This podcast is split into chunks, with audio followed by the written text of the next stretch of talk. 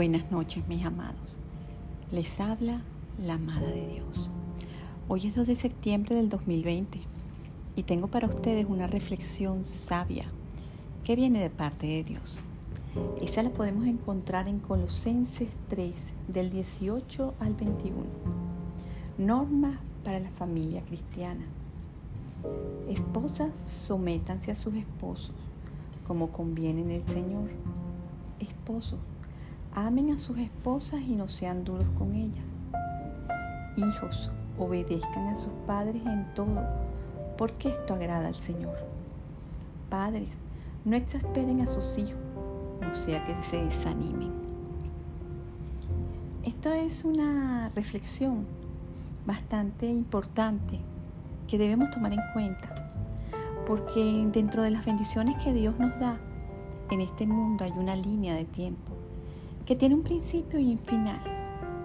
Debemos estar atentos a esa línea de tiempo y compartir con nuestros padres, hijos, hermanos, la bendición de estar juntos, la bendición de venir a este mundo con el propósito de disfrutarnos unos a otros.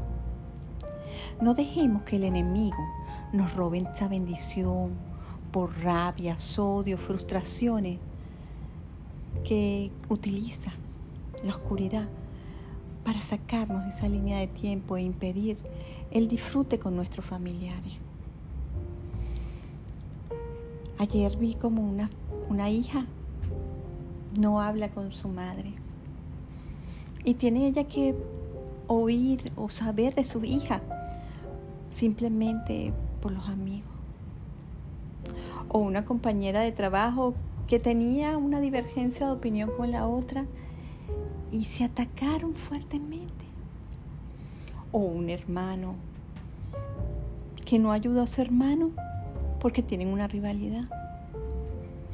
En ese día a día se pierde nuestra comunicación y esa comunicación se va alejando hasta yo no tener retorno no tiene retornos, amigos. Por eso, cuando miramos atrás y nos sentimos arrepentidos, ya es tarde. Porque ya ese ser amado no se encuentra.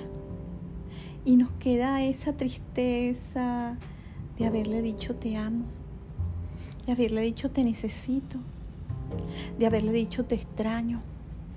Simplemente queda ahí pero tú quedas con un gran vacío en tu corazón y un gran arrepentimiento que no te lleva a nada, porque el arrepentimiento nunca vuelve, siempre llega tarde.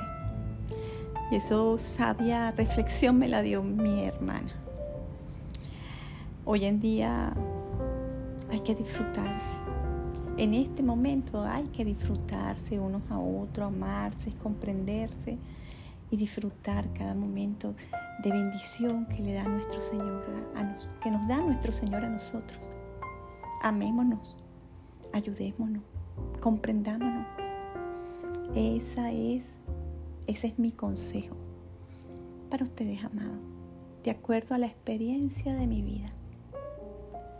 Bueno, nos espero en este próximo segmento.